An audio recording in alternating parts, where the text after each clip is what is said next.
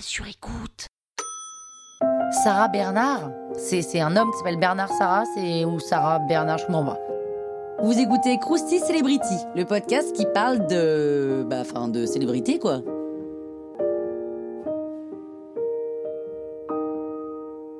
Sarah Bernard est née en octobre 1844. Sa mère, c'est Judith Julie Bernard, une modiste sans le sou. C'est la fille d'un marchand de spectacles néerlandais. Son père est aux abonnés absents. hein. Enfin voilà, Sarah n'a jamais dit un mot sur lui. Et donc Sarah baigne depuis sa plus tendre enfance dans l'univers de la scène, mais elle souffre d'un manque affectif maternel assez certain et sa mère lui préfère sa petite sœur, Jeanne Rosine. Elle passe toutes ses premières années en solitaire chez une nourrice et en plus elle est isolée par la langue puisqu'elle ne parle que le breton. Car oui, le breton est une langue. Mais du coup, la Bretagne et les milieux austères, la future diva parisienne, ça, elle les connaît. Et elle va ensuite vivre chez sa tante et son mari, le duc de Morny, et c'est lui qui va s'occuper de l'instruire.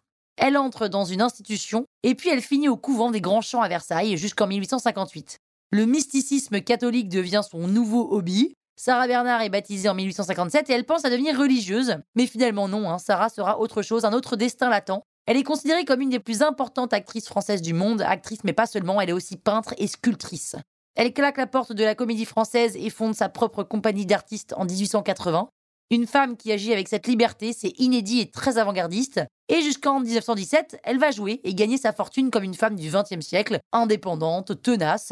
Et en 1899, elle dirige le Théâtre des Nations qu'elle rebaptise Théâtre Sarah Bernard, évidemment.